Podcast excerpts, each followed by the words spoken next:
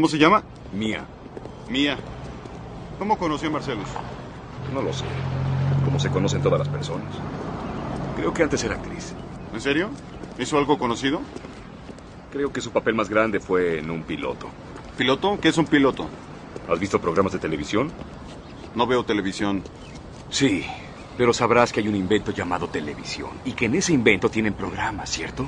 Cierto. La manera como eligen los programas es haciendo un episodio al cual llaman piloto.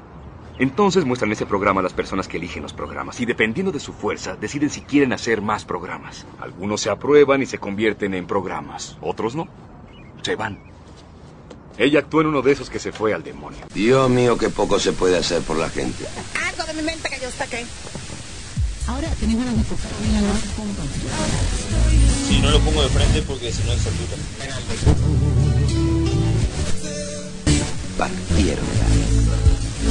Aquí comienza la temporada 14 del piloto. Esto está bien cool. Entonces, miren, piloto, copiloto. ¡Wow! Nunca en mi vida creo entenderle a. Conducción, Sabían que poseía riquezas. Acudieron los cuatro en motocicletas y armados. Gonzalo Ramírez Era un sujeto con casco carmesí. Un niño. y Fabricio Ledesma. Yo vestía mi outfit camuflado, luqueado, para ir a Punta de Rieles a ver a mis muchachos.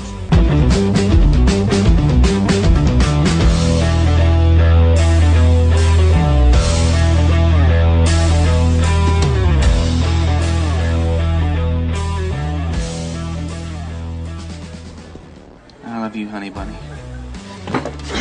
Everybody be cool, this is a robbery! Any of you fucking pricks move! And I'll execute every motherfucking last one of you!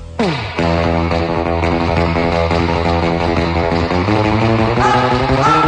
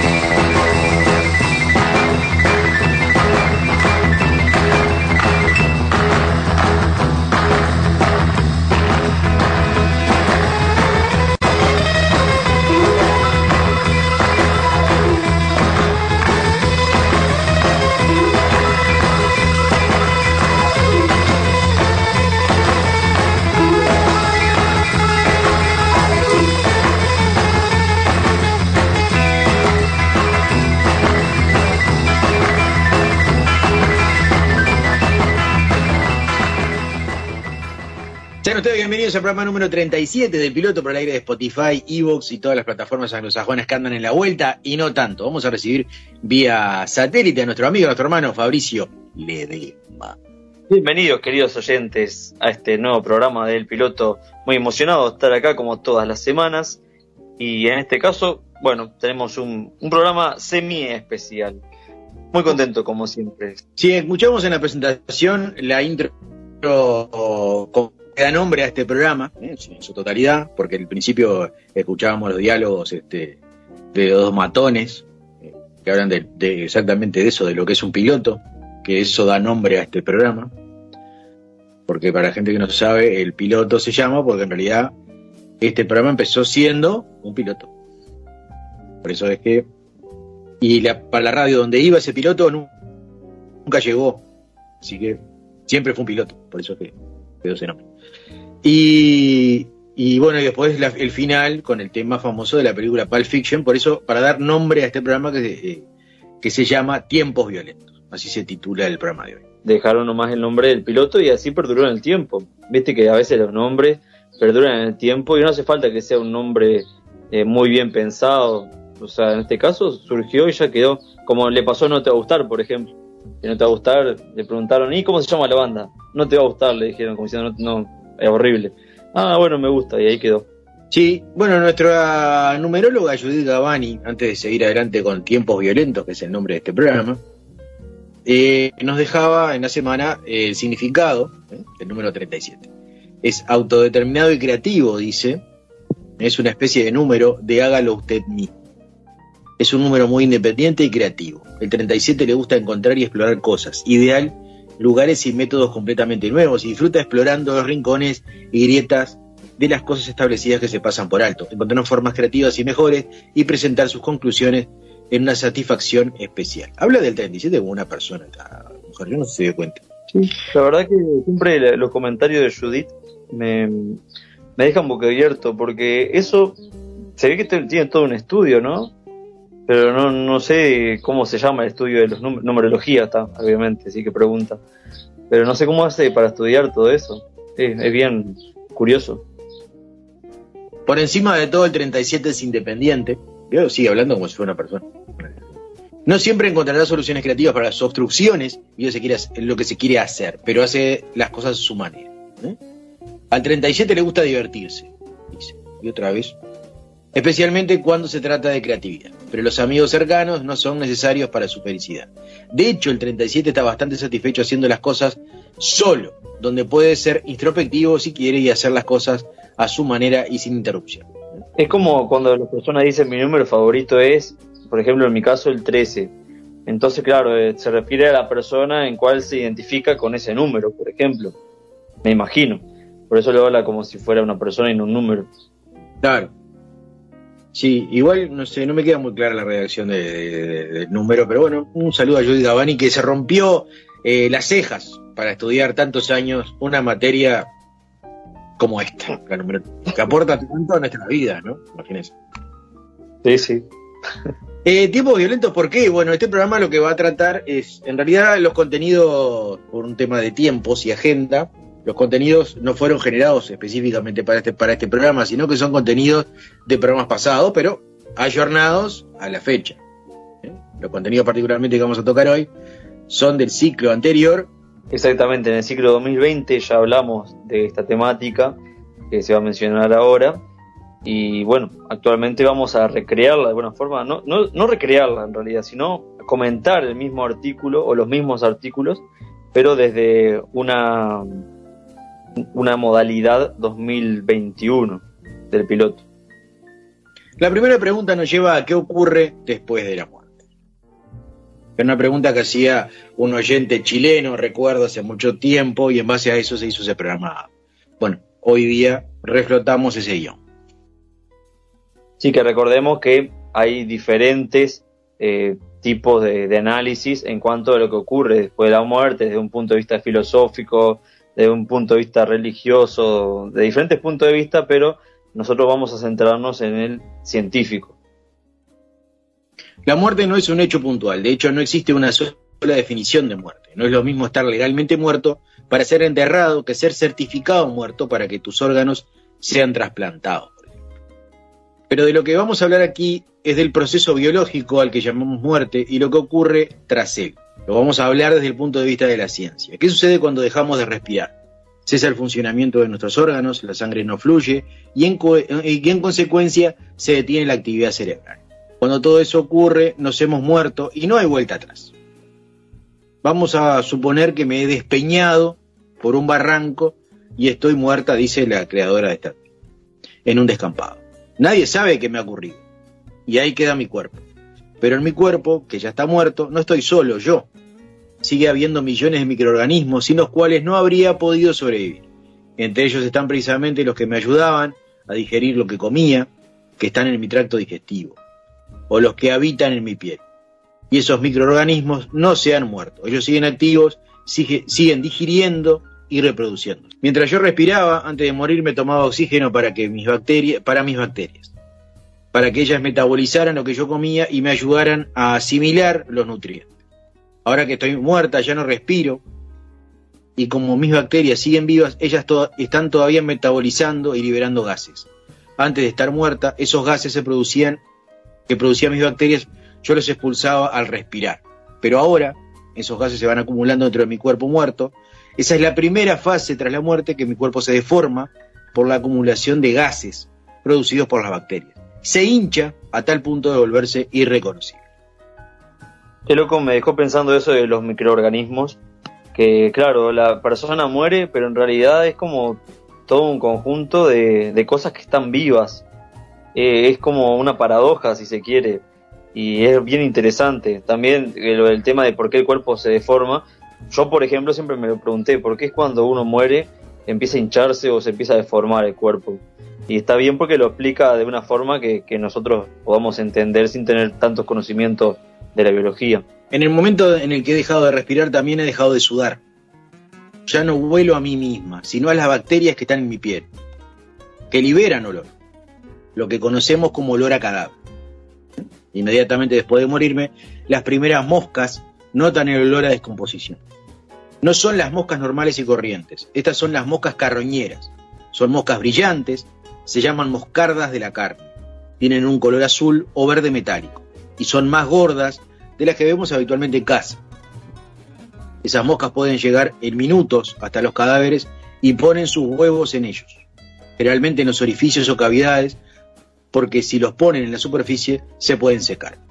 La mosca no es tonta. De esos huevos nacen larvas que parecen gusanos, pero no lo son. Son larvas de mosca, y de ahí viene el término del cadáver. Cadáver significa datar la carne con los gusanos. Carna data vermes en latín. Y eso de los gusanos que eran larvas de mosca, en realidad eh, yo no lo sabía y me enteré cuando, justamente cuando hablamos del ciclo pasado de este tema, ahí mismo, con ese artículo, que es este mismo, me, me enteré de que eran moscas en realidad. Que yo siempre pensé que eran gusanos que no sabía de dónde salían. Incluso hay una teoría biológica que se trabaja en secundaria también sobre la generación espontánea, que se decía por qué es que lo- los gusanos salían desde su cuerpo. Está ahí, hay todo, toda una, una, una teoría y explicación. Las larvas se empiezan a comer el cadáver, se comen todo el tejido blando y lo hacen vorazmente, que literalmente pueden dejar un cuerpo en los huesos en pocos días. Si hace calor y hay buenas condiciones ambientales para ellas, en una o dos semanas han dejado el cadáver limpio. Estas larvas blanditas son muy apreciadas por ciertos insectos depredadores. Algunos se alimentan exclusivamente de ellas, así que cuando las larvas han nacido, ya andan por ahí. En pocos días veremos, por ejemplo, escarabajos comiendo larvas de mosca.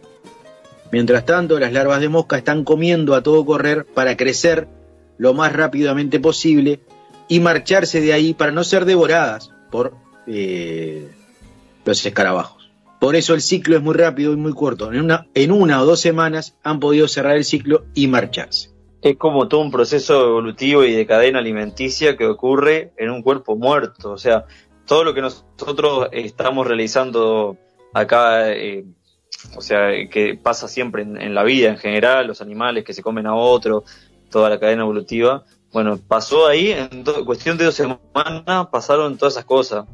Eh, la mosca pone larva, que los escarabajos se comieron las larvas, que después esto es, es, es tremendo, ¿no? Todo el proceso biológico de, de un ser es tremendo. El cadáver ahora se ha deshinchado porque las larvas se lo están comiendo. Estamos ya en una fase de descomposición activa. Hay larvas comiéndose el cadáver y escarabajos comiendo larvas. Pero no solo las larvas de mosca y escarabajos. Con los escarabajos también llegan ácaros y esos ácaros empiezan a comer los huevos de las moscas. Y ahí empieza a haber cierto lío entre los que se alimentan del cadáver y los que se alimentan de lo que se alimenta el cadáver. Hemos hablado de moscas, de ácaros y de escarabajos, pero hay más. Hay avispas que, que no son las normales que conocemos en el campo. Estas avispas ponen sus huevos dentro de las larvas o encima de las larvas. Depende de las especies. Y la larva, la larva de la avispa se alimenta de la larva de la mosca. Lo que tenemos ya en mi cuerpo despeñado por un barranco y muerto es un auténtico ecosistema. Y un ecosistema cadavérico funciona de manera totalmente independiente al lugar donde haya ocurrido el fallecimiento. Da igual que me haya muerto en el barranco, en un bosque, en un prado o en mi casa. Si las condiciones son óptimas, se produce toda esta sucesión de fases ecológicas. Y usted sabe que me pasó hace poquito, estaba en, en el este, allá en La Paloma, y en una venía corriendo porque quería alcanzar a sacar una foto, y en eso que vengo corriendo, la pata se me hunde, viste que venía en la arena y como que sentía algo blandito. Yo, pa, será como arena movediza, no entendía nada. Me volví y resulta que, claro, escarbé un poquito y empecé a ver eh, las larvas de mosca. O sea, yo le llamaba gusano en ese momento.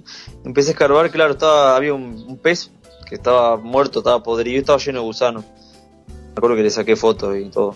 Yo eh, aprecio mucho todo, todo eso porque es como la muerte, la veo como tan natural y me, me gusta. Me gustaría, si fuera a estudiar biología por algún motivo, sería para saber todo esto. Las cosas ocurren de esta manera cuando las condiciones son óptimas para los insectos. Si me muero en casa, con las ventanas cerradas, es posible que ninguno de ellos pueda entrar a colonizarme y que me quede ahí o bien en estado de putrefacción porque las bacterias han seguido proliferando. O si hace calor y no hay humedad, entonces me momifique. Eso también sucede en las tumbas. Para evitar que pase todo esto, es decir, que vengan los insectos y me coman, los seres humanos históricamente han deshidratado los tejidos, es decir, han momificado los cadáveres. En nuestra cultura se han enterrado y en otras se queman.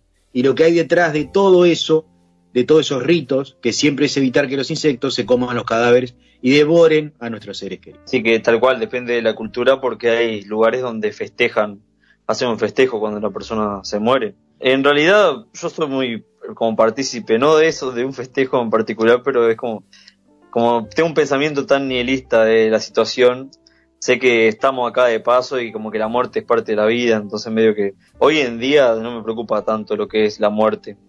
Digo, nunca me ha pasado hasta ahora de un ser tan cercano, ¿no? Que fallezca y, y en ese momento voy a saber, pero no sé, es como que no, no le veo algo como tan grave la muerte porque sé que es parte de todo este proceso. Pero también hay colonizadores de cadáveres momificados. Son eh, los últimos en llegar al cuerpo. Se trata de polillas o escarabajos que se, re, que se alimentan de restos secos. Cuando todos los anteriores solo han dejado restos esqueléticos, es cuando llegan los que comen los restos secos. Al final, al final lo que consiguen es dejar el entorno totalmente limpio de cadáveres. Esa es la gran importancia de las especies necrófagas, que es como se llaman. Sin ellas las bacterias proliferan, se producen las infecciones y los problemas ambientales. Los necrófagos son los grandes limpiadores del entorno. Además, todos los restos, de, eh, todos los restos metabólicos de, su alimentación, junto con mil fluidos en descomposición, acaban en el suelo. Así que también son los responsables de aportar nutrientes para que las plantas crezcan. Y así cierran el ciclo de la vida. Eso es un ecosistema en equilibrio. Si retiramos los cadáveres como ahora hacemos para evitar las enfermedades infecciosas, lo que nos encontramos es un entorno cada vez más pobre. Y a veces nos preguntamos para qué sirven algunas especies, como si, ah, mira, ¿para qué sirven las abejas, viste? Y resulta que las abejas son tremendo, o sea, son un gran eslabón de toda esta cadena y, que ayuda mucho al ecosistema. Y lo mismo pasa con estos necrófagos, que son los insectos que, que se encargan de limpiar todo, todo esto, el cuerpo muerto ya. Eh, qué tan importantes que son para el ecosistema. Exacto. Hay un hecho relacionado con este proceso que fue crucial en la historia de la ciencia. De la creencia de la generación espontánea durante miles de años, la humanidad observó las fases de descomposición de los cadáveres. Lo que veían es que cuando un ser moría, en su carne aparecía lo que se creían que eran gusanos. Y ahora sabemos que son larvas de mosca. Hasta 1684 se pensaba que los gusanos nacían de la carne en putrefacción por generación espontánea. Pero ese año un médico italiano, Francesco Redi, publicó los resultados de un experimento que había realizado. Redi colocó tres trozos de carne en tres frascos. El primero lo dejó abierto, el segundo lo tapó con un corcho, con una tapa de corcho, y el tercero le puso una tela bien atada, ¿vio? La tela arriba una gomita. Después de unos días observó que el primer bote de carne contenía larvas.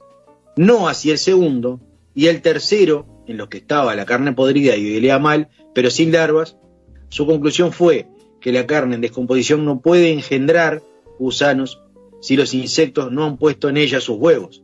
Y ahí empezó a desmontarse la teoría de la generación espontánea, con la investigación basada en la evidencia de Francesco Redi. A eso me refería eh, hoy cuando comentaba esto de la generación espontánea, que no recordaba cuál era el experimento. Eh, que está bien, está bien. Eh, ahora me acordé, me acordé clarito. Aparte me acuerdo de la profesora que estuve en el liceo que nos enseñó todo eso en, en cuarto de liceo, lo aprendimos y en segundo me parece. Y tal cual, que aparecían en la fotocopia los tres frasquitos y la explicación de cada uno de los experimentos. Que había varias teorías de, de lo que es la descomposición, de las teorías biológicas. Estudiamos a Darwin, por ejemplo, ahí, de la evolución. O sea, está, está genial, está bastante interesante esta parte de la biología. Después hay otras que son más complejas, tipo la célula, todo eso está... Este artículo es María Inés Saloña Bordas, ¿eh? a cual le mandamos un abrazo. Y lo escribió eh, un 13 de enero del 2018. Lo pueden encontrar en la página del País España, en el archivo, está muy bien hecho y está muy bueno el artículo. Vamos a ir a la primera pausa de este programa, número 37, ¿eh? con un hermoso tema que tiene que ver con lo que estamos hablando, que fue remasterizado en el año 2018. Por su autor original, el tema se llama Live and Let Die, o Vive y Deja Morir, de Paul McCartney and the Winds. Ya volvemos.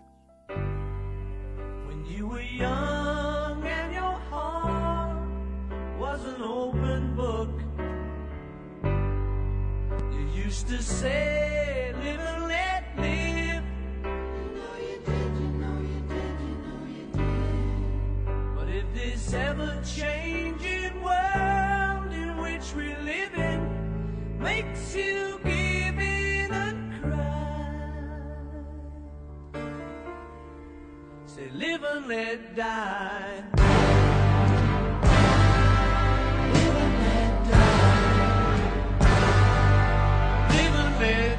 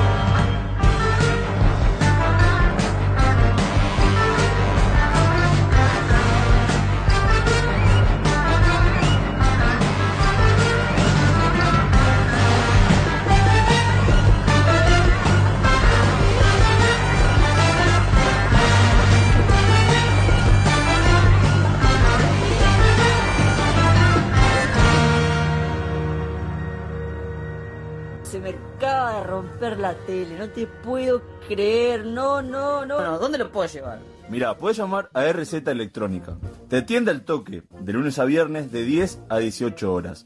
Y podés contactarlo al 2909-0801 o al 096-139-572.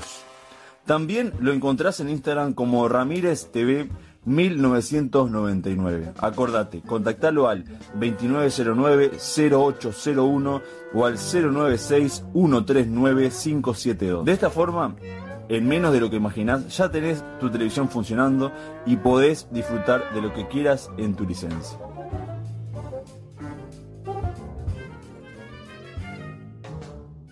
Yo sé a dónde tenemos que ir, a Deliraciones. ¿Deliraciones? Sí, Deliraciones. Todo lo que necesitas para tus mascotas, en un solo lugar. Alimentos balanceados, pensionado canino, criadero de perros salchichas, productos veterinarios, estética canina, traslados a Ciudad de la Costa y Montevideo. Podés contactarnos al 099 39 16 70 o al 099 24 57 11. Visitanos en Instagram, arroba Delirraciones, nuestro Facebook, Delirraciones.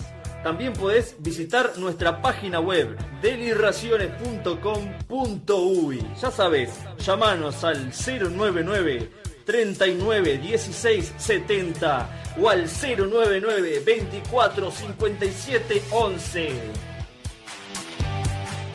Caro de Luz Musa Uñas. No te podés perder, tenés que atenderte con ella porque es la mejor de las mejores. Luz Musa Uñas, en Colonia del Sacramento. Te brindamos servicios de manicura completa y estética de pies, únicamente con esmalte permanente. Diseños personalizados trazados a mano. Agenda por WhatsApp al 091-963-252.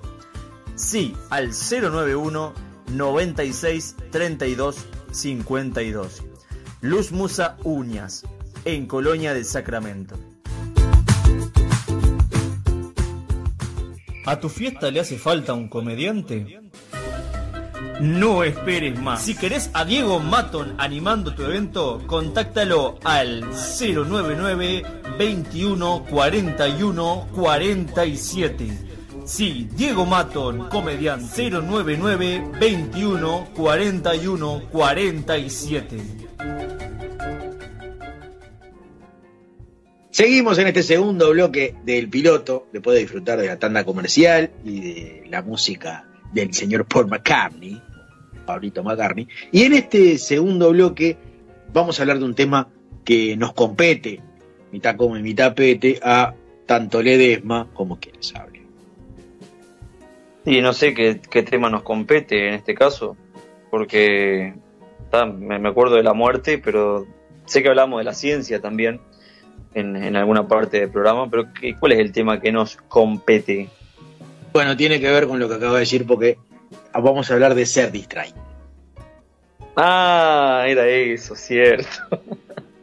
Viste que bien me salió, estuve practicando este esta parte del guion todo el día estuve practicando y viste me salió, parece que no que me, que me salió así de, de la nada, viste como que no supiera de qué íbamos a hablar. Sí, esos videos que me mandó ensayando esta parte frente al espejo desnudo, eh, yo no, no quiero hacerlos virales, pero se puede filtrar alguno, ¿no? Es que yo tengo una teoría, en realidad, que cuando uno va a ensayar una parte de un guion y se lo puede decir Leo Chosa que estudia todo esto del teatro, hay que hacerlo desnudo siempre, porque uno se siente más libre. Sí, sí, completamente. Yo eh, eh, eh, comparto al 100%. ¿Te has preguntado por qué eres distraído? ¿Eh? Usted se, se ha preguntado por qué, por qué soy distraído, ¿no? Sí, sí, sí, varias veces. A veces me olvido de preguntarme también. Claro.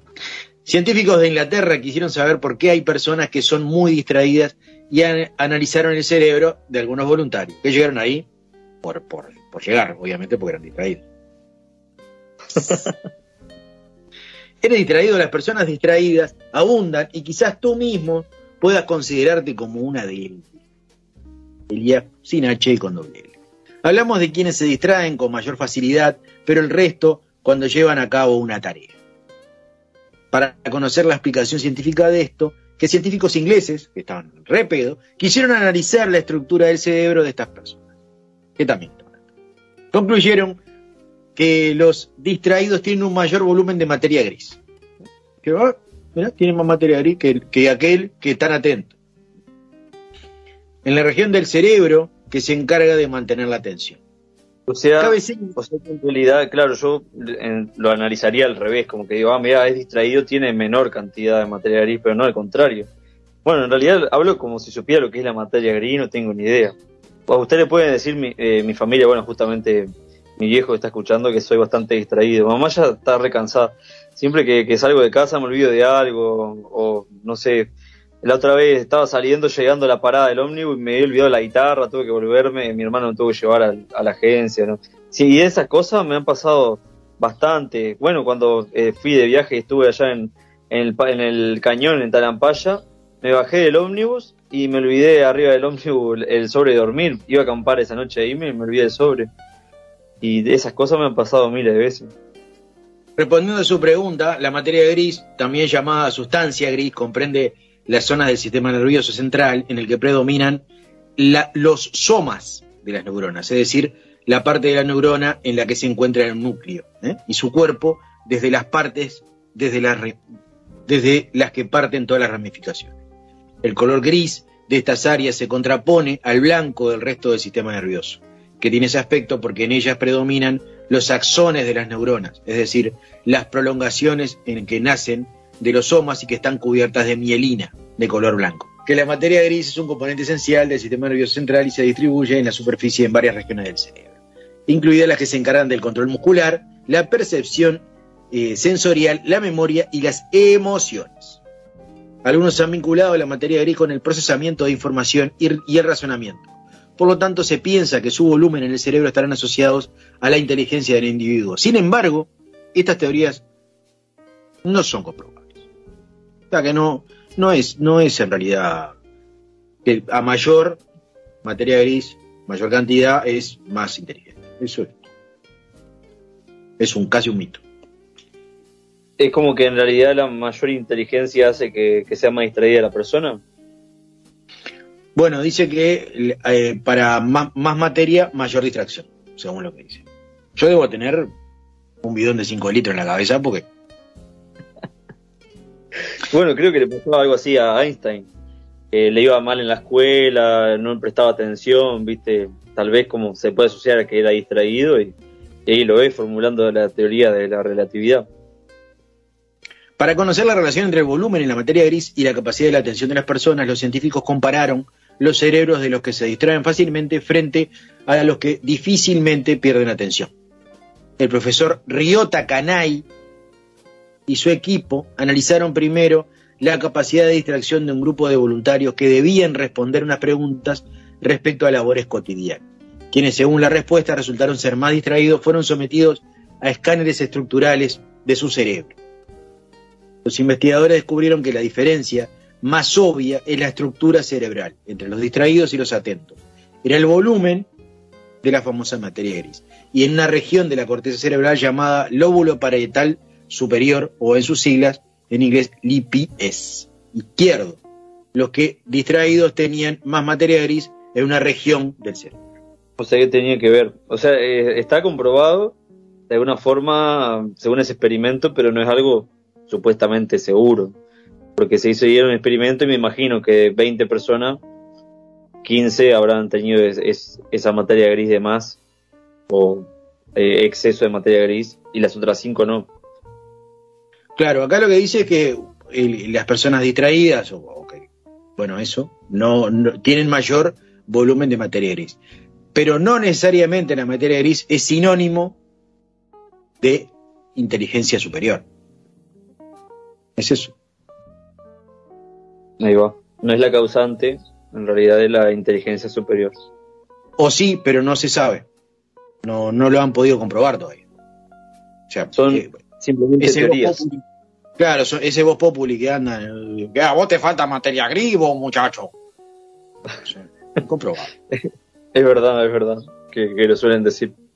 Claro, en la cancha se dice. En la cancha. Al, al técnico le dice, vos, vos, te falta materia gris, vos.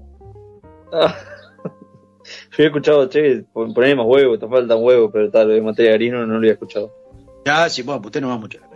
Como conclusión, los expertos dijeron que mientras más grande el lóbulo parietal superior izquierdo, mayor es la posibilidad de distraerse. O sea, cuando usted tiene el lóbulo parietal superior izquierdo más grande, es porque es distraído. O sea, che, no viniste a casa, no.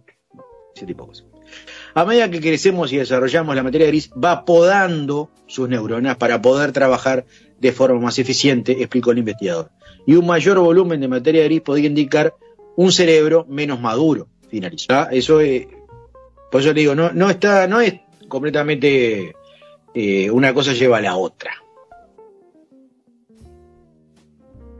Sí, sí, como que no, no, no están concatenados, no están vinculados una cosa con la otra, pero se- a través de los experimentos se mostró que algunas cosas pueden estar vinculadas, pero no comprobadas del todo. Los empleados dicen ser capaces de hacer varias cosas a la vez, pero la tecnología dificulta la atención y eleva la sobrecarga, según un estudio también de, de Accenture. El uso de la tecnología ha servido como puente para mejorar la comunicación entre las distintas generaciones de una empresa, donde, donde hay baby, baby boomers, generación X y millennial conviviendo todo el tiempo en una oficina. Aunque también se han convertido en un reto en la que eh, la distracción principal es el problema. La consultora de global de negocios y tecnología, Accenture, realizó una investigación titulada Listen and Learn LED, en la que concluye que el 64% de los, de los encuestados considera que el uso de las nuevas tecnologías dificulta la escucha, aunque el 96% se considera un buen oyente. Bueno, hace unos días tuvimos un debate con un amigo sobre todo lo que tiene que ver con las nuevas tecnologías y fue a partir de la noticia que salió hace poquito sobre la, eh, la meta, el metaverso de Mark Zuckerberg, en donde se pretende realizar todo un universo alterno tecnológico como si fuera realidad virtual, eh, en donde se utilizan las redes sociales.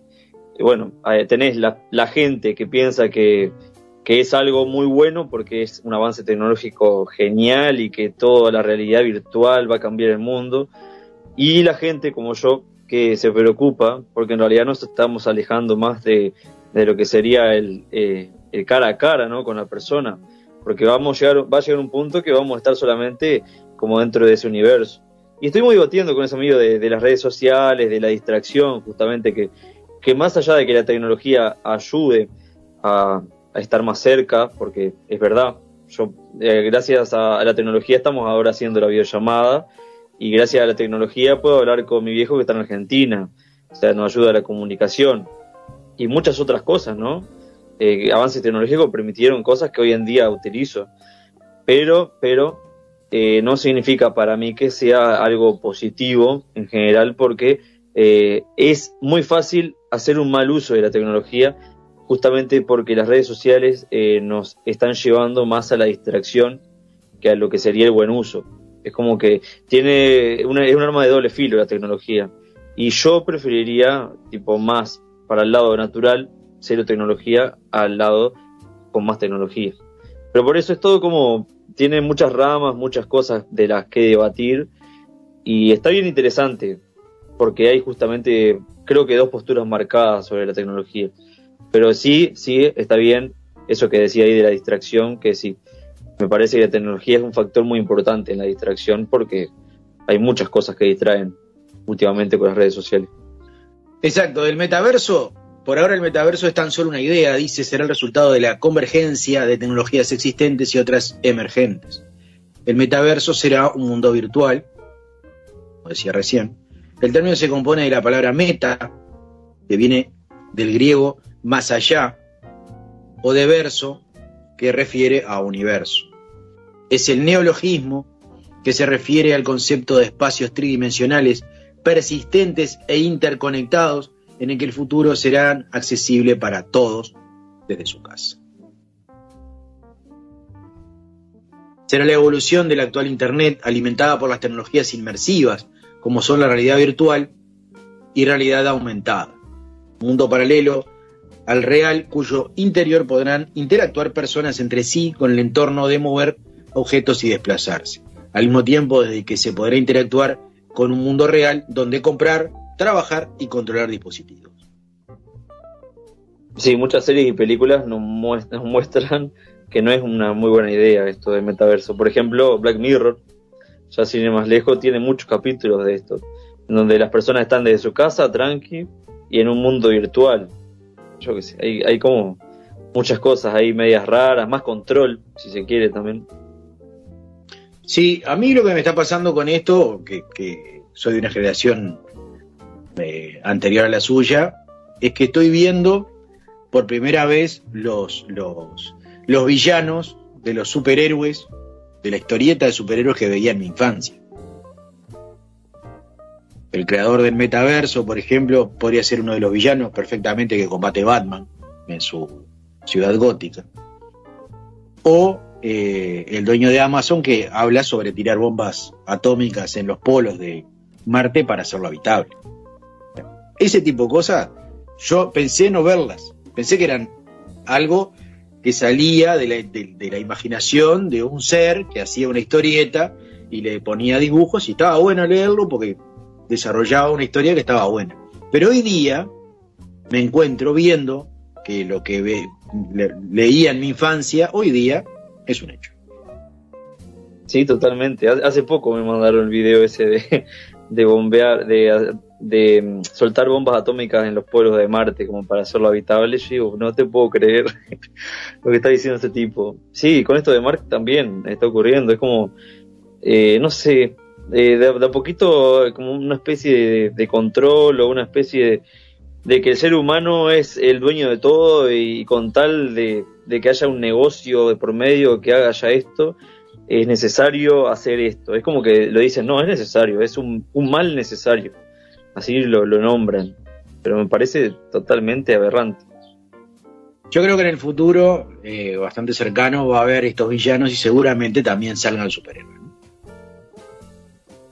Bueno, ya me voy haciendo la, la capa y, la máscara. Se atribuye el origen del término eh, al escritor de ciencia ficción Neil Stephenson de su novela Snow Cash, publicada en 1992. Describe exactamente un espacio virtual colectivo con los humanos, experimentan una extensión del mundo real. Son universos convergentes y complementarios. O sea, esto, como, como usted decía, más allá de las series y todo lo demás, también en los libros de ciencia ficción ya aparecía y databa de los años 90. La carrera por llegar primero. Nadie sabe será ni quién respondrá su, ni quién impondrá su metaverso. Pero por si acaso ninguno se quiere quedar atrás. Facebook, ahora Meta, ha lanzado el guante con el anuncio de su estrategia a medio y largo plazo. Pero hay otras y muchas empresas que han virado hacia el desarrollo de tecnologías que permiten que el metaverso sea una realidad. Nvidia, fabricante de chips y semo- semo- semiconductores, está trabajando en una plataforma que permite conectar estos mundos virtuales llamado Omniverso. Microsoft quiere revolucionar los hábitos y las relaciones laborales con Mesh. ¿eh? Es un complemento del actual Terms que lanzará el próximo año y que nos permitirá utilizar avatares en nuestras reuniones, entre otras mejoras. Sí, o sea, dentro, dentro de lo que sería el, uso adecuado y hasta ahí, ¿no? Hasta un límite, yo sé, por ahí no es peligroso. El tema es que después ya, ya, ya se conoce esto. Arranca de una forma y se va evolucionando hasta el límite, ¿no? Hasta ya no poder más con, con eso. Hay un, un anime, un comentario aparte, ¿no?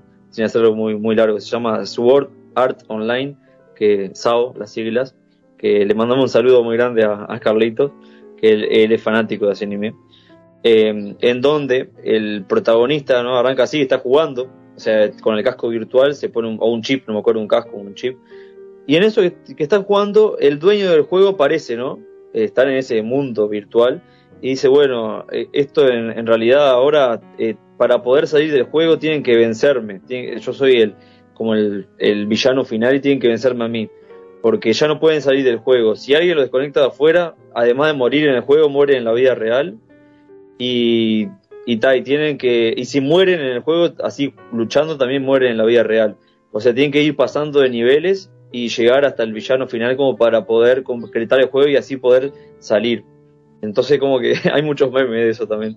Como que dice, Fa, Mark es, el villano final, ¿viste? Y, y nos morimos en la vida real. Eh, es así. Sí, hay varios que están en la pelea. Eh, Unity también, que es un des- desarrollador de 3D, está trabajando en la producción de gemelos digitales, un concepto en el que se, pondrá, se podrá utilizar y probar réplicas digitales de objetos antes de probarlos en un mundo real. Por ejemplo, podremos probar un coche virtualmente y vivir la experiencia de conducirlo antes de tomar la decisión de comprar el real. ¿Quiénes están en la, en la carrera del metaverso? Bueno, Meta, como ya habíamos, Mark Zuckerberg asegura que ha invertido 150 millones de dólares para desarrollar aplicaciones del metaverso. Epic Games, que es la que produce los juegos de Fortnite y Roblox, y acaban de recibir 200 millones de Sony, también para trabajar en otro similar al metaverso o ese, universo paralelo. Nvidia, fabricante, como decíamos recién, de chips, eh, va a trabajar en el Omniverso. SoftBank, que acaba de lanzar la Sandbox, que es el metaverso abierto basado en NFT para que busque nuevas oportunidades económicas. Recordemos que hoy un NFT se vende en miles de dólares. Tencent, gigante chino propietario de la aplicación eh, polivalente WeChat, eh, cuenta entre otras sus accionistas eh, con Alibaba. Tencent también se pone en la pelea por esto. Y Microsoft, que como decíamos recién, está desarrollando Mesh, que lo vamos a conocer bien eh, el año que viene. Amazon quiere, quiere erigirse en, líder indiscutible en el sector del almacenamiento digital eh, eh, con sus servidores. Unity, de- desarrollador de productos 3D, pretende ser el motor para que todo funcione con Roblox y ha sentado las bases. VRChat ¿eh? es la primera plataforma que ha nacido con el único objetivo de conocer a la gente y explorar sus entornos. Autodesk está trabajando una herramienta para diseñar infraestructuras virtuales completamente. Google se está tomando la carrera con prudencia tras fracasos anteriores como Google Lens, pero no se va a quedar atrás. Hablábamos la otra vez de Google Lens, de fotografiamos algo. Todo eso es lo que se viene. Sí, eh, la conclusión es que todas las empresas vinculadas a la tecnología están apostando al metaverso. Uy, ¿se, cortó Gonza? ¿Qué pasó? ¿Me escuchás? Sí, corté era una llamada. Ah, que todo, eh, la conclusión es que todas las empresas que están vinculadas a la tecnología están apostando al, al metaverso porque saben que es rentable, saben que las personas van a estar eh, de acuerdo, se van a sentir, sentir inmersas en este mundo y saben que todo lo que tiene que ver con tecnología eh, realmente es una evolución continua y eh, les conviene a todas las empresas eh, evolucionar juntas. Porque si vamos a suponer, eh, Google decía, no, no, dice, yo no voy a entrar al metaverso porque me parece una aberración, yo voy a quedarme con esto nomás. Y el día de mañana Google va a dec- decir, ah, no, pero mira, mira de lo que me perdí. Y está igual se funde porque todas las demás empresas que tienen que ver con, con el universo tecnológico están ya con el, con el metaverso. Entonces, lamentablemente, como que todo el tema este del- de los negocios van a terminar en esto, en el metaverso. Sí, sí, es la carrera que están corriendo eh, algunos, ¿no? Y esos algunos son los que hoy día este, son dueños de gran parte de- de- del mundo. No solamente del mundo, sino parte del espacio también, porque hay algunos que Ah, están en la carrera hasta el punto de, de como hablábamos recién, querer dinamitar otro planeta. Qué increíble, qué increíble.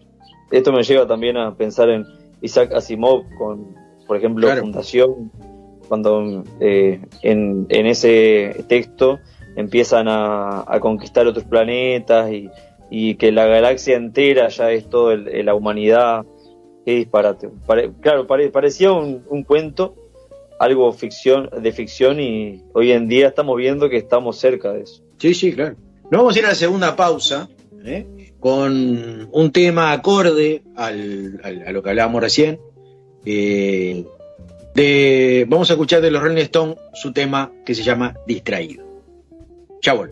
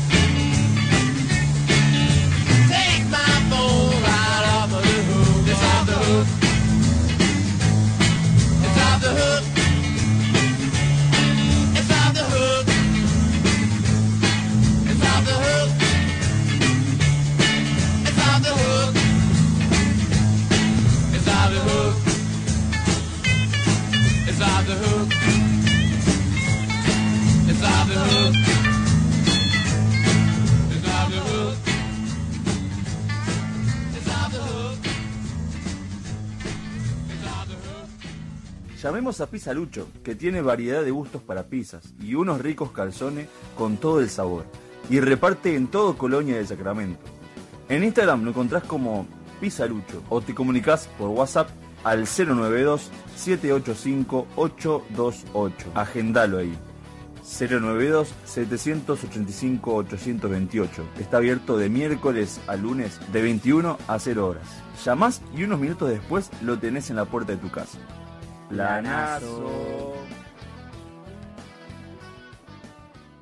Nati Depilación Unisex acá en Colonia, para mí la mejor. Súper recomendable, en serio.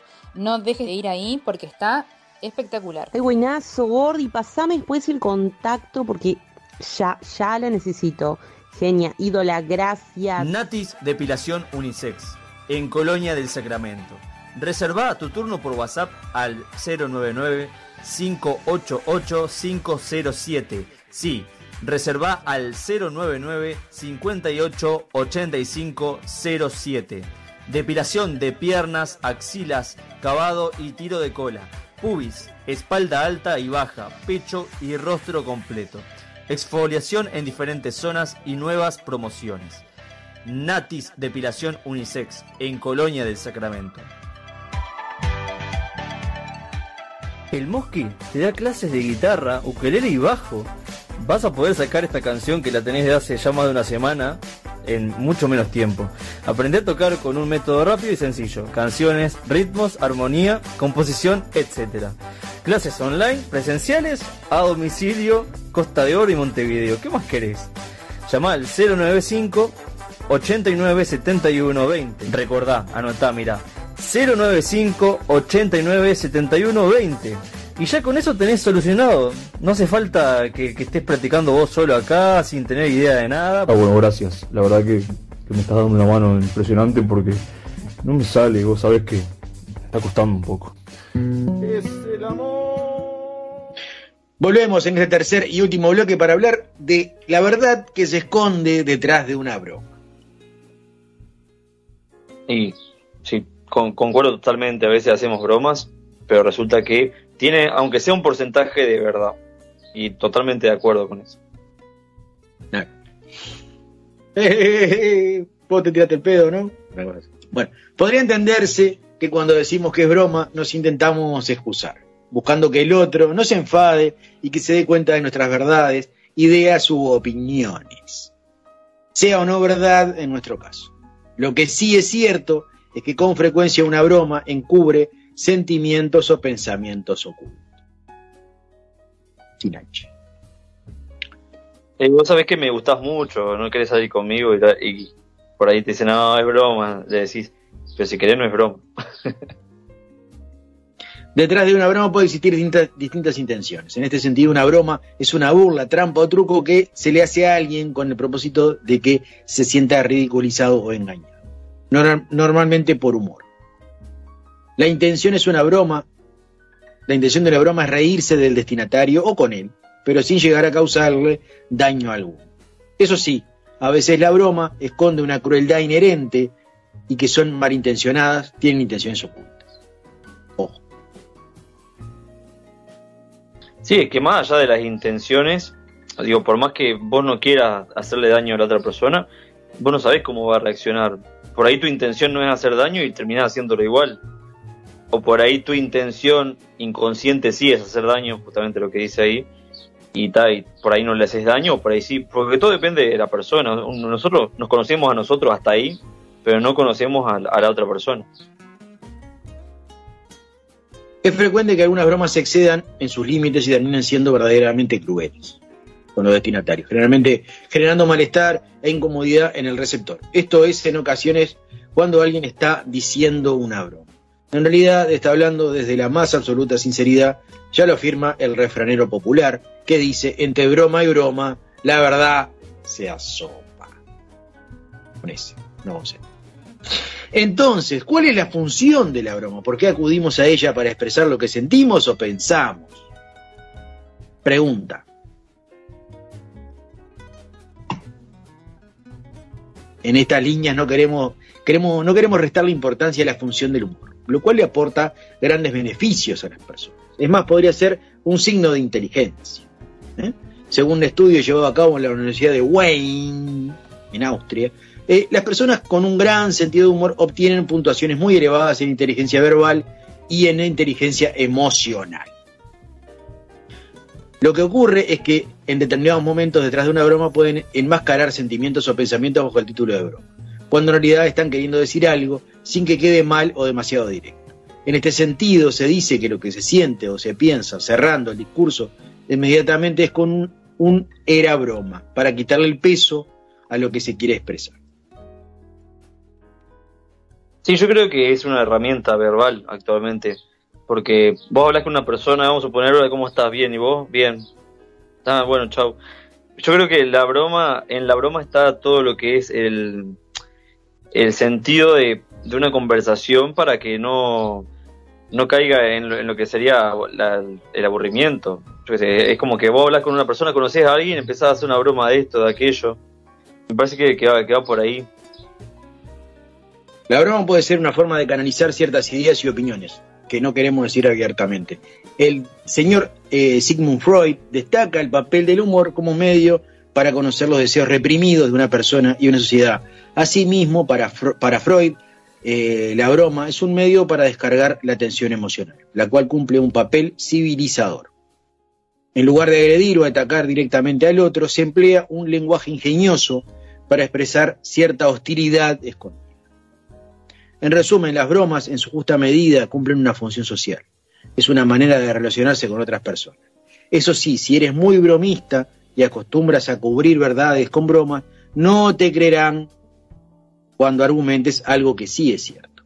A su vez, si estás delante de alguien que bromea de manera constante, plantéate qué está queriéndote decir y cuál es el mensaje en clave que te está eh, diciendo y por abajo de la mesa. El humor es la manifestación más elevada ese, de los mecanismos de adaptación del in- individuo, es la frase de Sigmund Freud. Sí, como el, cuento del. ¿Cómo es? Del lobo. Que decía. Ahí viene el lobo, ahí viene el lobo. Y siempre era broma. Y al final terminó viniendo y nadie le, creyó. Tal cual, porque claro, es, como que todos los extremos son malos. Si vos sos muy bromista, eh, es como pasar haciendo chistes y después nadie te va a tomar en serio. Justamente ahí dice, ¿no? La broma en su justa medida. Y hoy en día, viste que no se dice era broma. Por lo menos en, en ciertas edades se dice, por ejemplo, el arre o el. Yo, a mí me. eh, Lu- Lucho, el de las pizzas, me dice siempre arre se, se ríe de mí porque yo le digo arre. Siempre cuando digo algo en broma, digo a o digo arre. En vez de decir era broma, lo decía así. Y hay muchas formas. Es como que están dentro del lenguaje coloquial de las personas. Está el idea también que te dicen, ah, da", no sé. Es como. Hay diferentes tipos de lenguaje después de una broma. Exactamente. Bueno, eh, Ledesma, vaya sacando su lista, que es hora de irnos. Espera que la busquen. Acá está. Esto fue escrito por eh, la psicóloga Cristina Girot de Maya, ¿eh? el artículo que leíamos recién. Bueno, mando saludos Anito Ledesma, a Pame, al señor Peira, que nos escucha siempre también, Carlitos, a Micha Sarabia, Ana Pastrana, Leo Choza, Valentín Cuño, Agos, Ángel, Ignacio y Roxana. Un saludo a todos ellos y nos reencontramos la semana que viene para eh, escuchar el piloto, programa 38. Sí, un abrazo muy especial a, a una oyente y amiga que se está casando en estos momentos, en el momento que está saliendo del aire este programa, se está casando. Así que un abrazo grande para Natalia, que es de allá de Colonia. Un abrazo grande, Nati. De mi parte será hasta la semana que viene. Amigos, amigas, amigues. Manzanares Sociedad Anónima, una institución que ha crecido junto a los uruguayos con más de 90 sucursales a lo largo del país. Toda una tradición de buena compañía tuvo mucho gusto en presentar este programa.